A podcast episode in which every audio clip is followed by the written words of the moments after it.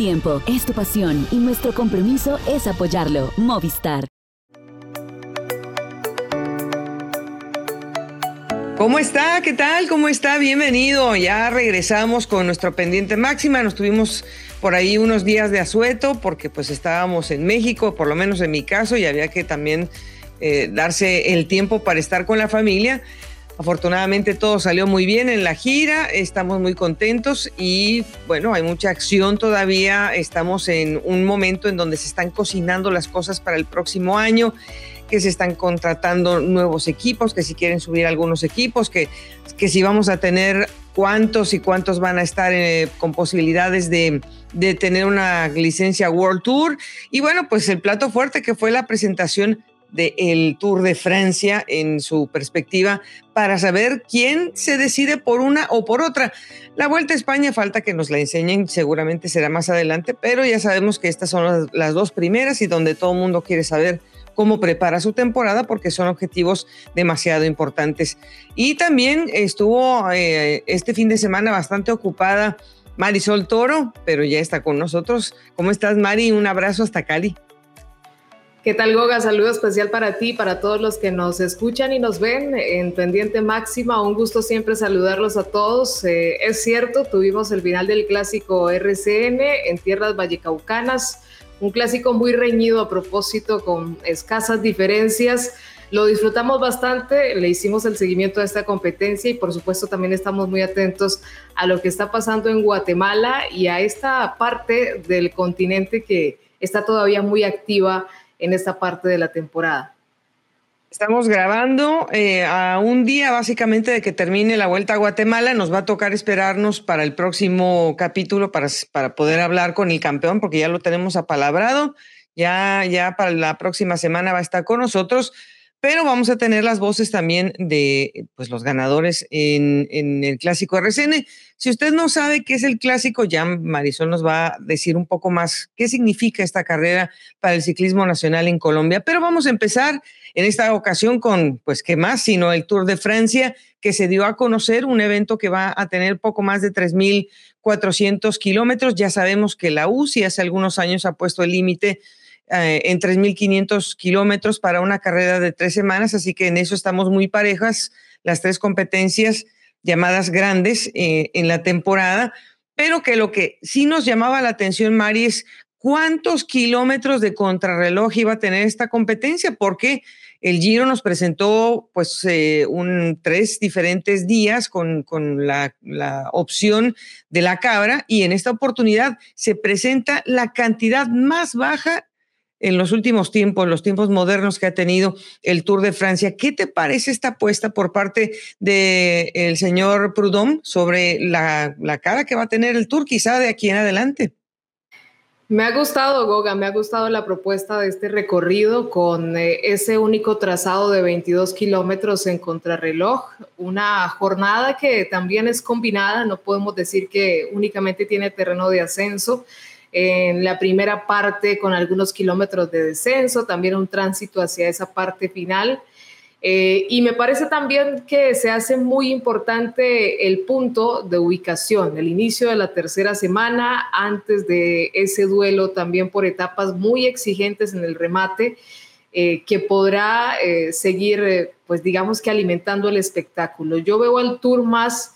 eh, pues alineado hacia ese objetivo de buscar el espectáculo, de que las fuerzas lleguen muy parejas o se mantengan muy parejas durante toda la carrera. Bueno, esa, esa crono va a empezar, de hecho, la tercera semana y va a tener también un cierre eh, bastante importante, casi todo reflejado en, en el recorrido del,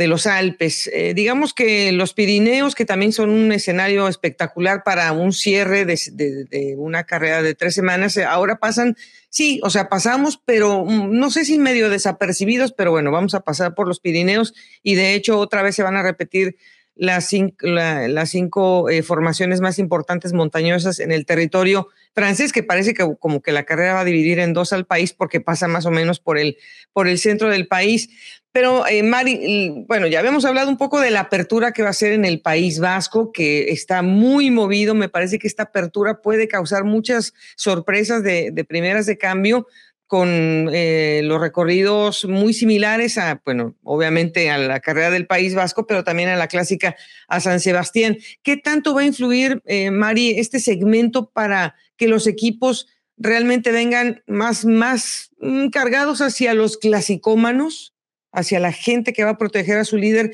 con ese perfil? Pues eh, viendo un poco lo que aconteció en este tour, donde vimos a uno de ellos muy activo también en la montaña, como en el caso de Wout Van Aert, eh, creo que puede ser eh, nuevamente una consideración importante por parte de estos equipos de que se tome en cuenta a estos nombres, al no tener crono al inicio ni tampoco esas etapas planas, termina siendo una posibilidad de espectáculo, tal vez para estos corredores que en una primera semana pueden buscar sus propias opciones y ya en los siguientes recorridos, donde habrá una montaña más exigente, pueden servir también como gregarios de lujo a sus líderes.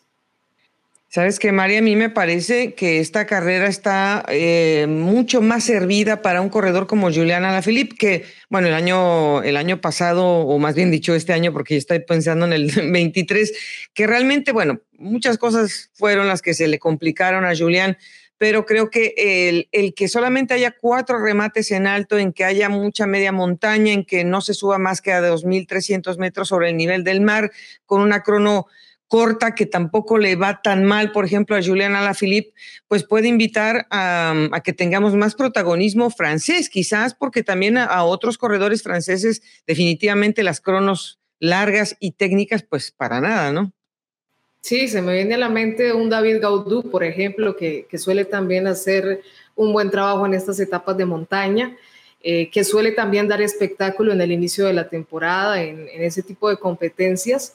Y podría ser una opción muy importante de, ver eh, no solo a los escaladores, sino a esos equipos, como en el caso del de, de Juliana Lafilippe, que tiene también esa capacidad de trabajar en grupo y de hacer muy buen desgaste a sus rivales en este tipo de etapas como las primeras que presenta el recorrido del Tour de Francia en territorio español. yo creo que pues a, muchos no, no, nos tocó ver el último duelo que se celebró en el Piu de Dom, que es una cima que vamos a tener después de 35 años. Es una subida que es bastante exigente, que tiene un porcentaje bastante castigador de alguna manera, pero que no se había repetido porque pues es una zona en donde hubo una construcción de un ferrocarril y ha tenido seguramente eh, pues poca apertura para eventos masivos. Ahora que se está logrando que se pueda repetir eh, este escenario, pues esperemos que así como se vivieron duelos entre Eddie Merckx y eh, Bernat eh, o, no sé, veremos si, si pueden repetir también las hazañas de, los 1950, que fue cuando se abrió em, a, la, a, la, competencia esta subida. Em, yo creo que es algo que seguramente va a haber reconocimiento, Mari, pero es una de esas montañas que esta generación no conoce y es una montaña que podría causar un, pues un punto referente en la carrera porque está en los primeros nueve días se busca también pues ese paso, ¿no? Eh, por esos puertos míticos, por eh, esos lugares que marcaron ya la historia en buena parte del Tour de Francia. Y con estos nuevos nombres, eh, viendo un poco ese coqueteo que hay entre los grandes favoritos últimamente, Tadej Pogacar, Renko Benepol, pues también se busca que estos nombres inscriban su nombre en este tipo de montañas, de trazados y, es lo que queremos ver, cómo también una nueva generación asume el paso por estos puertos desconocidos y que están ávidos de recibir una nueva historia.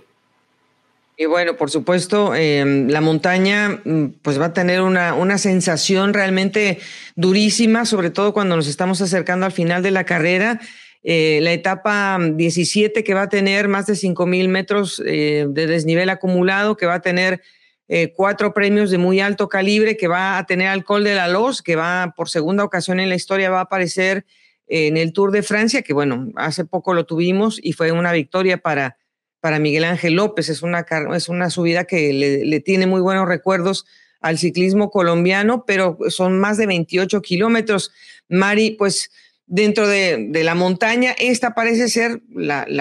etapa reina, pues precisamente por la dificultad, aunque realmente no va a terminar en alto, pero sí muy cerca de la meta eh, de, última de montaña tendremos la, llegada a Courchevel.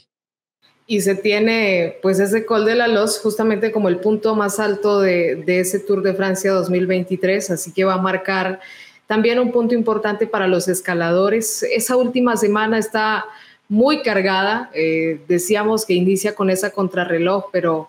eh, el hecho de, ver cómo funciona ahí la clasificación general, qué tanto eh, se establecen diferencias, se espera que sea una semana muy emotiva. Por lo que siempre hemos visto, pues tenemos un mayor número de escaladores en el pelotón, esa presencia de corredores tan completos como Pogachar o Primo Roglic, pues son realmente más escasos y es un poco también a lo que se apunta, a ver que todos estos corredores y también diferentes equipos puedan tener la opción de dar un gran espectáculo, ya sea en busca de la general o incluso también de las victorias de etapa.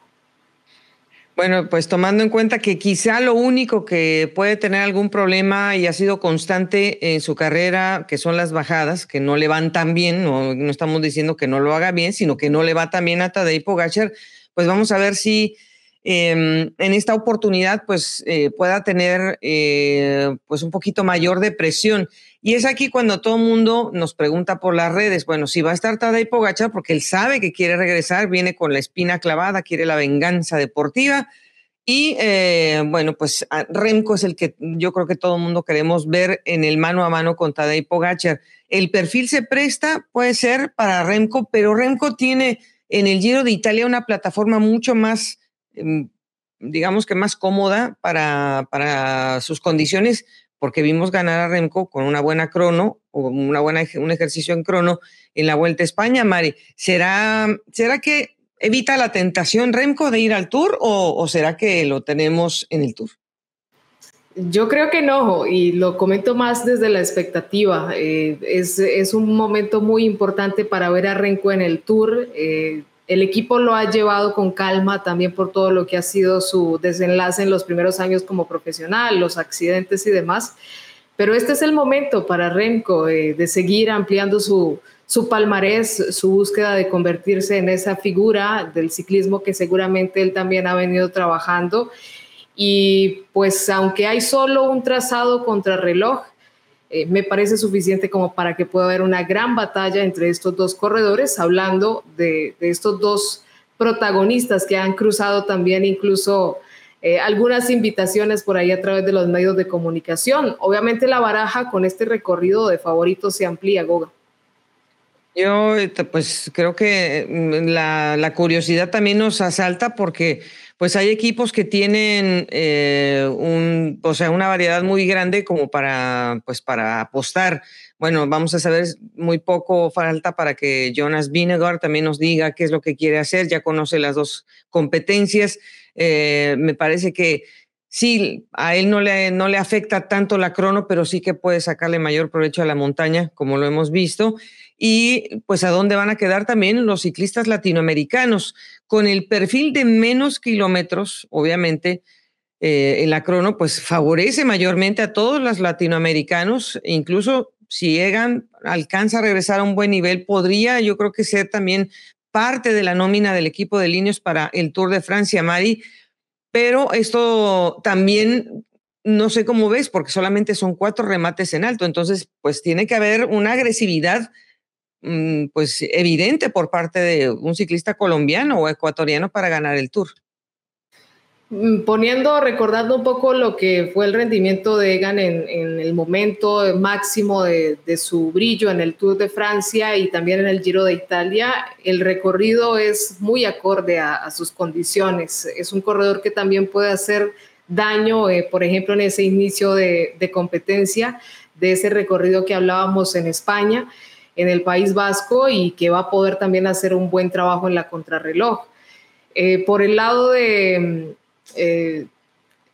el ecuatoriano Richard Carapaz también podría esperar un muy buen rendimiento en este tipo de, carreras, sobre todo pensando en esa tercera semana. Me agrada muchísimo el recorrido, eh, ese ese arrope que le está dando el equipo, esa posibilidad también de contar con corredores que conoce y que lo conocen muy bien para respaldarlo en la montaña, podría ser también una muy buena alianza. Y bueno, hablando también de, Ineos, eh, Daniel Felipe Martínez también podría lucir como una gran carta. Es que pues el Ineos va a tener una tarea compleja, pero pues tiene, digo, nunca han sido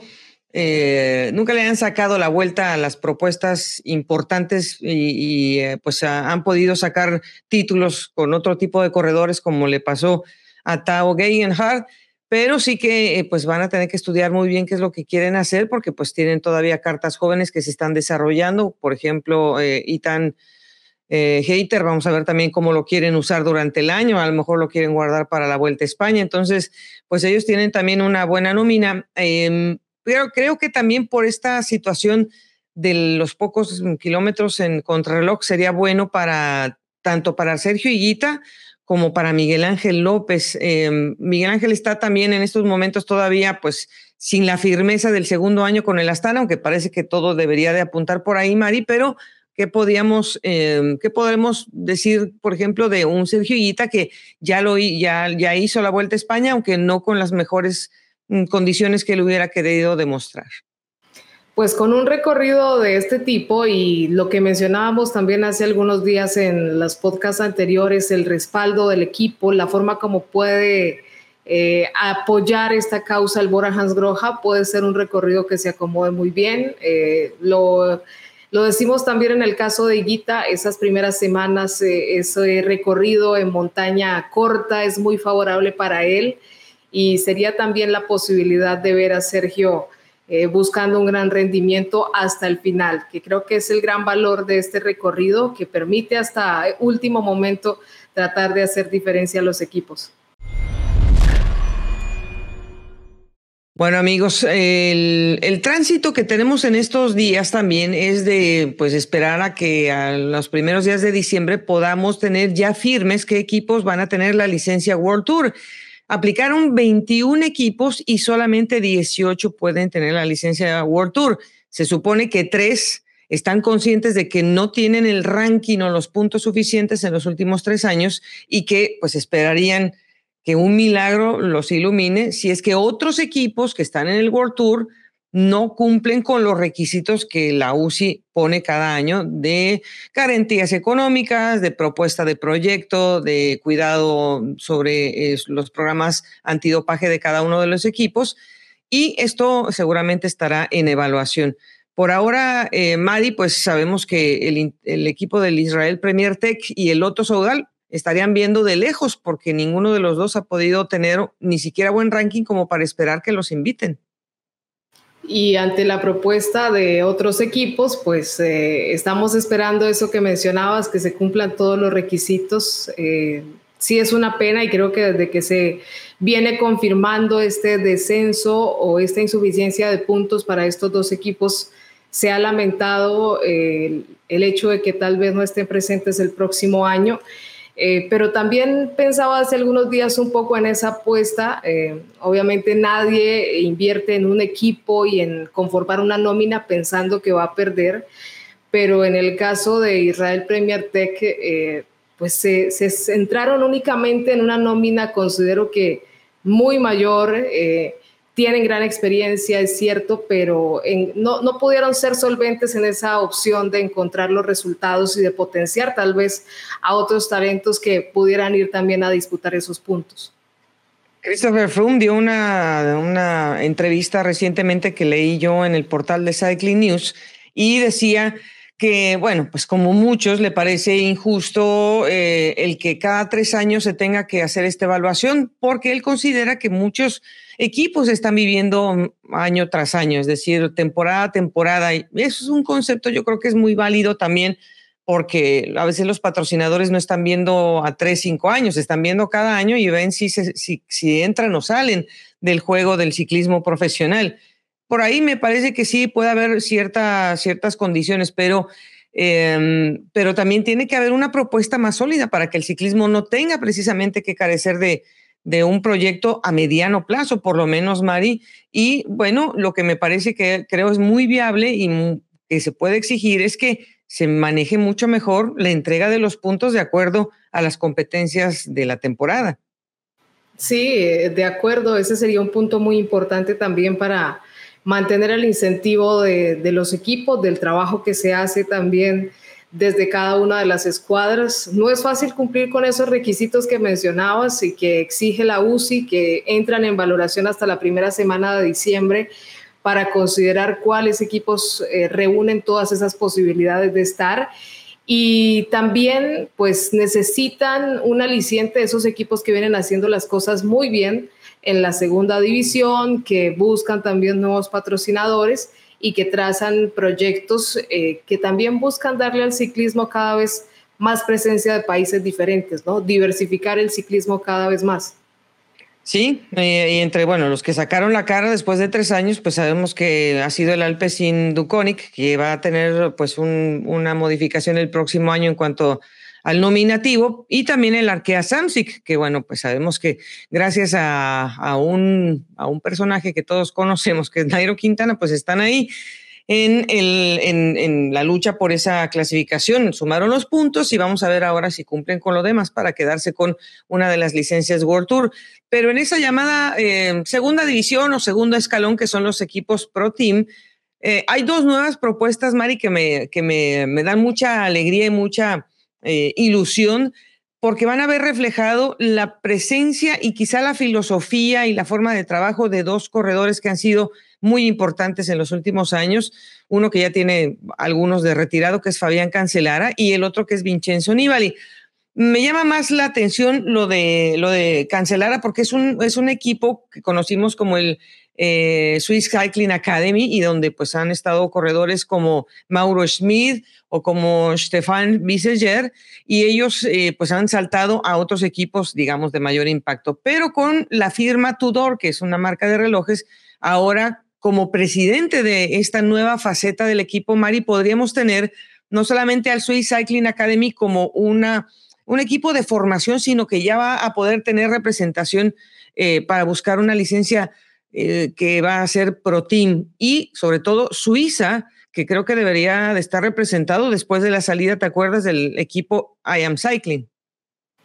Sí, es, es, uno de los países que siempre nos ha regalado grandes talentos eh, gracias a este tipo de proyectos y era necesario volver a tener la, la, posibilidad de que compitan como tal en las diferentes carreras, más allá de que sean selección nacional. Esto, por supuesto, eleva también los valores de sus integrantes, eh, eh, la posibilidad de estar en diferentes competencias en las que pueden ser observados y qué bueno saber eh, que los ex ciclistas o aquellos que dejan la práctica profesional pues pueden contribuir también con esos nuevos proyectos. Se necesita también de su imagen para seguir aumentando la credibilidad y la, y la oportunidad para otras nuevas figuras del ciclismo en estos países. Nueva Zelanda también se mete en esa posibilidad, Goga, y es un país que también nos ha regalado grandes figuras, no solo en el ciclismo de pista, también en la ruta.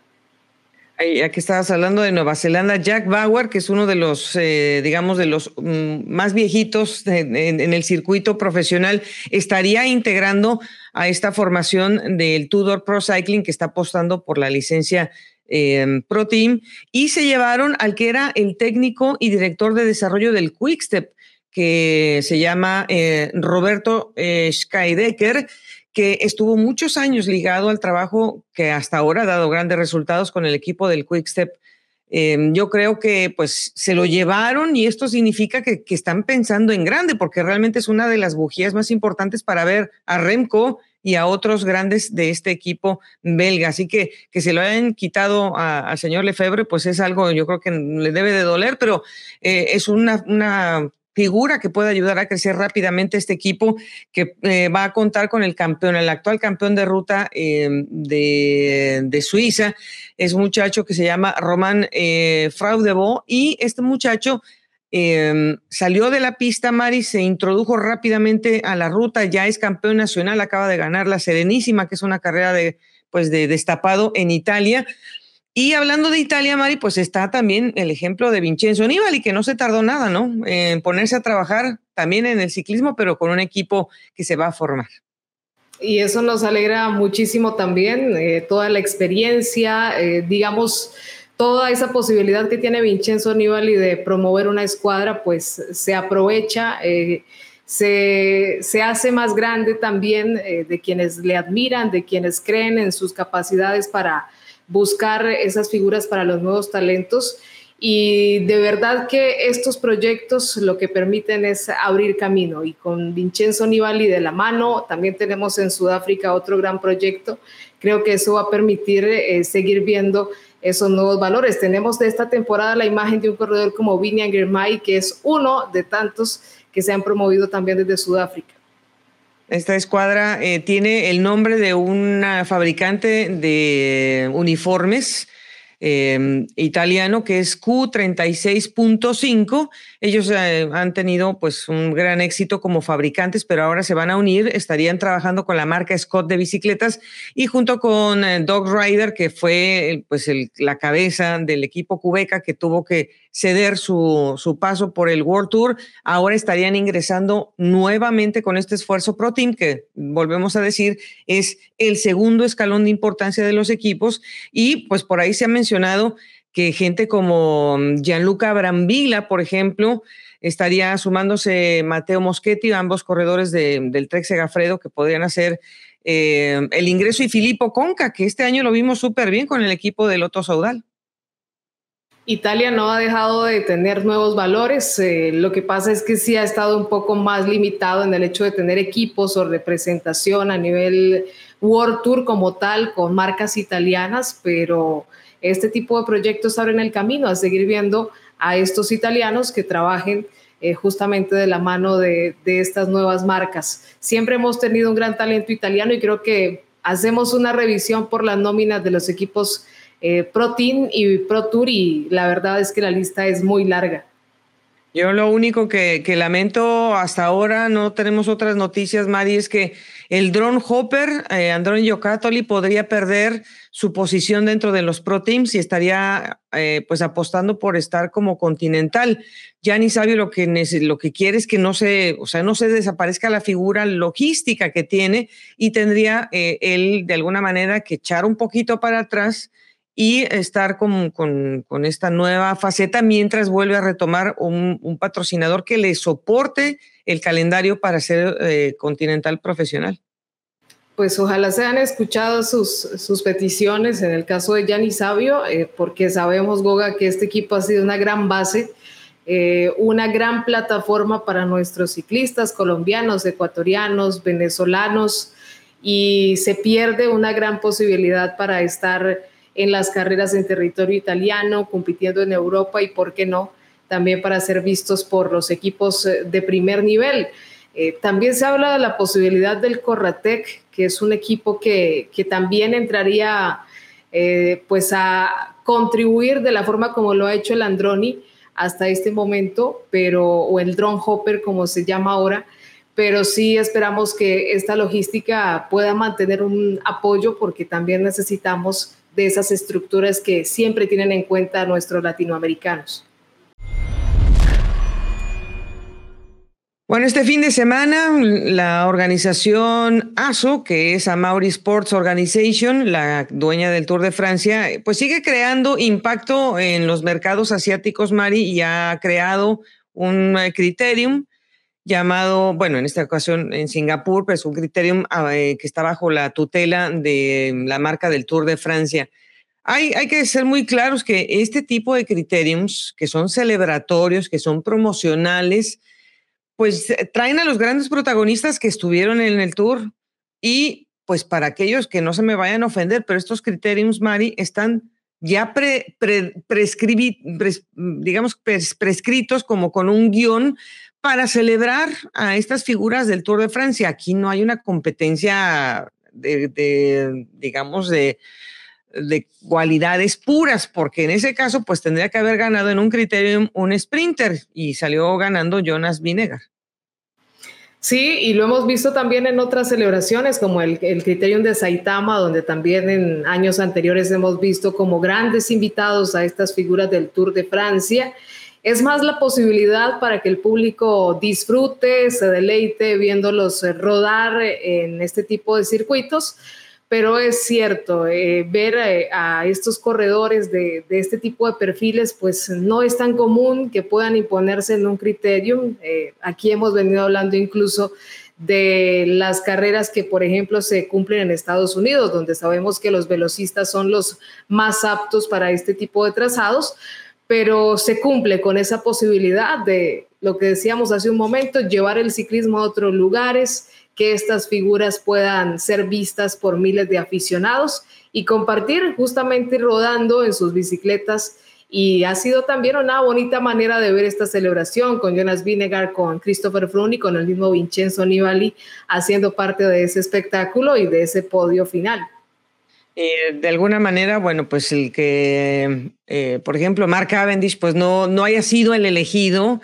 digamos, para ganar la, la competencia, pues puede ser circunstancias de varias cosas, pero bueno, él no va, con, no va a continuar con el equipo del Quickstep Alfa Vinil y bueno, pues a lo mejor eso también evitó que el hombre eh, fuera el, el, nominado para ser el que iba a ser candidato para ganar el Criterium porque bueno, ya los colores van a cambiar para el próximo año y bueno, sabemos que también lo suyo está por confirmarse, ya lo hemos hablado en otras ocasiones, que el B&B Hotels lo tiene ahí programado, pero ellos también están, me parece que los fondos todavía económicos no han sido suficientemente soportados como para poder hablar ya de esta contratación por firme. Lo que sí es cierto, Mari, es que Jonas Vinegar pues eh, tuvo la oportunidad de hablar con, con la prensa y ahí fue donde él dijo que, bueno, pues sí, y él, él, dice lo que el equipo quiere, pero su mente está puesta en el tour.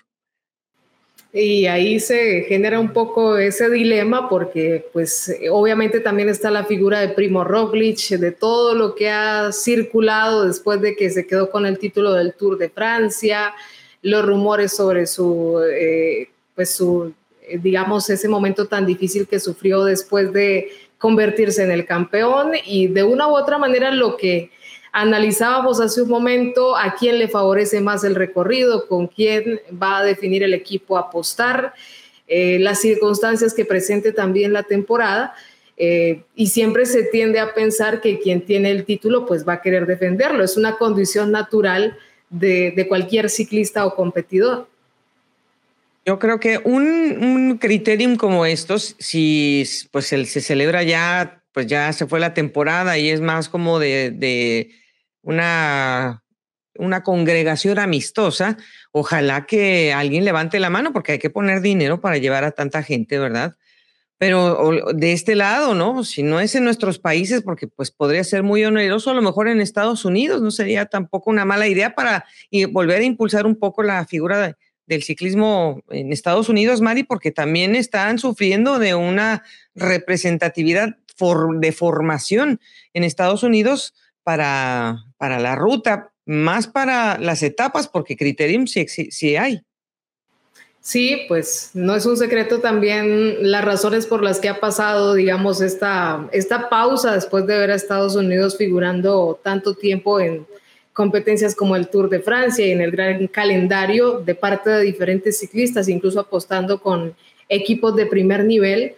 Eh, pero sería un punto muy estratégico, lo mencionas Goga, además porque Estados Unidos pues es el hogar de miles de personas de todo el continente aficionados al ciclismo que también quieren disfrutar de estas figuras, que no tienen la posibilidad tal vez de ir a Europa a disfrutar de un Tour de Francia, de una Vuelta a España o de un Giro de Italia y que ocurre también en un buen momento de la temporada. Eh, yo creo que los, los ensayos que se han hecho en nuestros países con algunos grandes fondos dan fe de que sería todo un éxito esta posibilidad que comentas. Vamos a cerrar nuestro capítulo con la información que tenemos de las carreras que se celebran en nuestros países. Vamos a empezar primero con el clásico RCN, pero para la gente que no la conoce también, le sonará el nombre quizás en otros de nuestros países, Mari, pero ¿qué importancia tiene esta competencia eh, que está más o menos cerrando la temporada en Colombia? Pues es una competencia por etapas que fue creada, eh, digamos que a semejanza en su diseño a la Vuelta a Colombia. En sus inicios tuvo también una celebración eh, similar con un gran número de etapas, eh, invitando también a los ciclistas más importantes del país.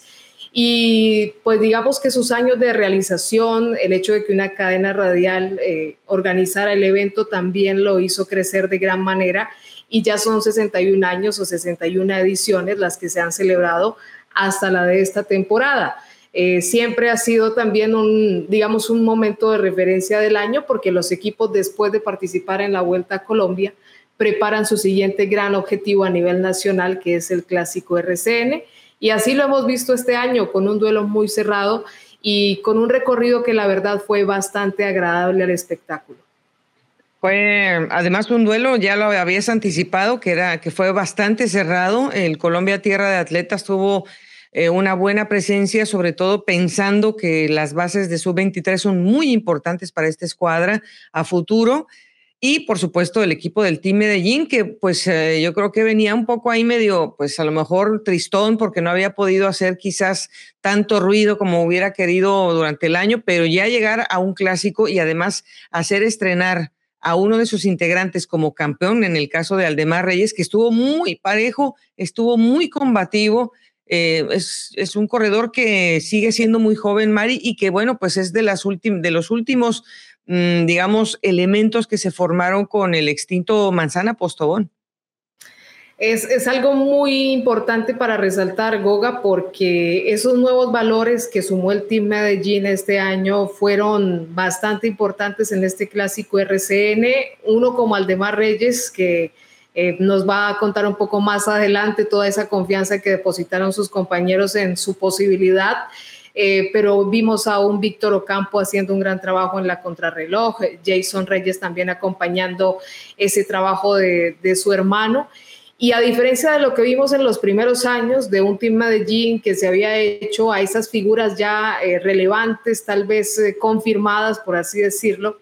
eh, estamos viendo un equipo que piensa en esa renovación y en promover a esos nuevos talentos como un conjunto que tiene toda la posibilidad de convertirse, como lo ha hecho ya, en un equipo importante en el continente. Eh, así que fue, fue un trabajo bien importante también de motivación. Vimos a Robinson Oyola, Oscar Sevilla dando esa pauta como directores técnicos en carrera y les funcionó de gran forma porque al final, a pesar de el rival que encontraron en Duan Bobadilla, que fue un magnífico escalador por el Team Herrera Sport 7C, y como eh, se mostró también Edgar Pinzón haciendo un gran trabajo en ese cierre de la carrera, pues lograron corresponder y defender ese liderato, potenciando ese gran trabajo de Aldemar Reyes, quien a propósito habla de lo que fue esta disputa tan cerrada en una carrera que finalmente termina ganando. Sí, la verdad es que son cuatro segundos que, que valen oro. Eh, la labor durante toda la carrera, buscando bonificaciones de un lado, del otro, son las que nos traen aquí como campeones, eh, sin dejar a un lado el trabajo hecho por todos eh, los compañeros del equipo confiaron en mí a pesar que las diferencias eran mínimas. Sin embargo, me respaldaron, me dieron la, confianza. Creo que ellos confiaban más en mí que, que, yo mismo aún. Entonces, la verdad, muy agradecido con todos. Eh, dedicarle esta, esta victoria a ellos. Y nada, eh, dedicarles también a nuestros compañeros, a nuestros patrocinadores, a la alcaldía de Medellín, al Chivo. Quiero ratificar que el Chivo ha confiado demasiado en mí y nada, eh, la verdad estoy demasiado feliz, demasiado emocionado y muy agradecido con Dios y la Virgencita también. Somos una familia, somos un gran equipo que siempre corremos con la única ilusión de ganar. Hoy me tocó a mí, el año pasado le tocó a Fabio, eh, hace dos años le tocó a Tito, entonces, lo, lo, que quiero decir con esto es que no importa quién, quién sea el que gane, sino, sino que el equipo Team Medellín gane. Entonces, eso creo que es lo que nos diferencia con, con los demás. Ahora, para mí, descansar, recuperar muy bien para iniciar el otro año la temporada de la mejor manera. El equipo irá a la vuelta a Ecuador. Entonces, nada. Eh, en lo personal, no, no, yo no estoy para allí, en lo personal descansaré. Mari, tuvimos también pues eh, la presencia de los velocistas, ¿no? Que también hicieron lo suyo, con Johan Colón abriendo la carrera con la victoria y la, la camiseta de líder, y al final Nelson Soto, que también eh, se refleja, pero yo quería traer a la mesa también el nombre eh, de Yonder Godoy, porque hace mucho que no escuchábamos la presencia de este venezolano. Es un corredor potentísimo, muy fuerte físicamente. Estuvo algunos años en Italia, en un equipo italiano, y después estuvo, bueno, en, otro un equipo italiano, y luego con otro equipo italiano que fue el Androni Giocattoli. Sin embargo, se cortó su, su carrera deportiva por lo menos tres años y de repente lo vemos y lo vemos activo, lo cual a mí en lo personal me da mucho gusto porque yo sé que tenía muchas ganas de regresar al ciclismo. Sí, realmente escuchamos varias de las notas que, hicieron nuestros colegas y fue uno de los corredores más regulares de toda la carrera. Eh, hay que decir que a diferencia de otros años, y también nos lo comentaron varios ciclistas, el clásico no tuvo etapas tan largas, se concentró más bien en hacer jornadas muy compactas, eh, con montaña media, eh, con terrenos ondulados, no esas escaladas tan fuertes. Hubo la línea, sí, pero no fue punto definitivo de la carrera. Y eso permitió que viéramos una gran variedad de competidores haciendo ese tipo de selección desde el principio. John Del Godoy realmente nos ha dejado una grata impresión, estando siempre ahí dentro de los primeros lugares, haciendo parte de las fugas que fueron tan difíciles de conformar en esta oportunidad y comentaba que obviamente la pandemia le afectó muchísimo, eh, vino toda una pausa eh, y encontró poco a poco el camino aquí en Colombia, ha, ha, logrado tener también apoyo desde Venezuela y está otra vez Goga, como están varios corredores o lo hicieron en este clásico, buscando esa posibilidad de ser vistos nuevamente y, ¿por qué no?, encontrar una oportunidad de estar nuevamente en Europa. Eh, ¿Cuál, qué, bueno, hablando de la referencia de los jóvenes, eh, ¿qué sensación te deja la presentación de Edgar Pinzón con el Colombia Tierra de Atletas? Pues eh, realmente también nos sorprendió muchísimo, lo vimos haciendo parte siempre de ese grupo selecto que resistía en esos instantes de gran batalla entre los escaladores. Y no solo soportó, sino que remató la carrera ganando en Roldanillo, ahí en la montañuela haciendo también una gran exhibición. Eh, había tenido la posibilidad de hacer temporada en Europa, estuvo incluso en el Tour del Avenir, pero que se encuentre con la posibilidad de refrendar el trabajo de sus compañeros y demostrar también sus capacidades, creo que es muy importante para él y para el equipo Goga, que recordamos también habíamos hablado un poco de esa sequía, de lo difícil que había sido para el conjunto encontrar eh, el protagonismo después de que empezaron también en el campeonato nacional. Así que de eso nos habla un poco Edgar Pinzón, de lo que ha sido para él encontrarse con buenas piernas en este clásico RCN en el que finalizó en el tercer lugar del podio. Primeramente agradecer a Dios, a mi equipo, a nuestros patrocinadores, a la ministra Geolo Chimano, que hacen que esto sea posible y, y realmente estoy soñando porque porque encontrarse uno en el pico de forma de esta manera, a la hora que es, eso es casi que suerte, uno lo puede decir, entonces agradecido con Dios, con mi equipo. Y nada, contentos, eh, hoy rematamos muy bien con Nelson Soto, ayer ganamos también conmigo la etapa, hacemos podio en la general, ganamos la sub-23, hoy la excelencia con Puma, entonces yo creo que, que nos vamos muy contentos, nos vamos muy contentos de hacer este bonito clásico tan duro eh, y estando ahí con los mejores siempre, demostrando que, que podemos hacer grandes cosas para seguir soñando y, esto me da como un golpe de confianza para los años que vienen, el año que viene, para, para afrontar mis nuevos eh, objetivos a lo largo de mi carrera. Esto te fortalece más de todas maneras, Edgar. ¿Qué sigue para ti? ¿Calendario? Sí, de la verdad me deja con, un, con una confianza increíble. Voy a seguir preparando ya sabiendo que soy capaz de pelear una, una clasificación general con grandes corredores. Así que nada, esperar a ver, por ahora descansar porque ha sido un año intenso para mí. Y por ahora descansar, eh, miraremos qué haremos con el equipo, si saldré, si estaré aquí y plantearemos las carreras que serán para el otro año con el equipo y a seguir soñando. Pasamos rápidamente de territorio colombiano al territorio guatemalteco, en donde hemos tenido también una buena presentación de los eh, corredores colombianos, de los corredores panameños. Y bueno, hasta el momento, si no hay sorpresas, pues esperaríamos que eh, por segunda ocasión Mardoqueo eh, eh, Vázquez pudiera quedarse con el título de esta competencia. Ya lo hemos tenido aquí, pero esperemos que cuando firme su título, porque tiene más de dos minutos de ventaja, Mari, bueno, pues el hombre nos pueda acompañar en el próximo episodio de pendiente máxima, pero sí nos da, nos da gusto pues que estos competidores, sobre todo los panameños, ya sabemos que colombianos son, son, son garantía de, de buena exhibición, pero el equipo de Panamá ahora sí se, se despachó en grande.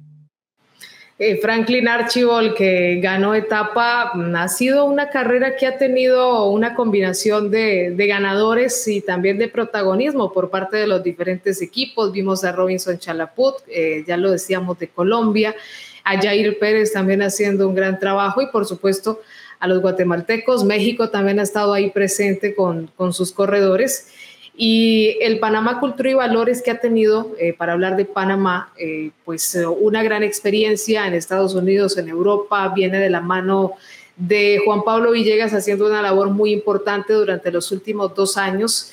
Y bueno, ya habíamos visto algunas campanadas de alerta sobre ese buen nivel en el Tour de Panamá, donde fueron protagonistas, y también en el Campeonato Centroamericano de Ruta. Así que lo de Franklin Archibald es la confirmación de ese buen momento de la temporada, buscando también cerrar de gran manera este año para su equipo.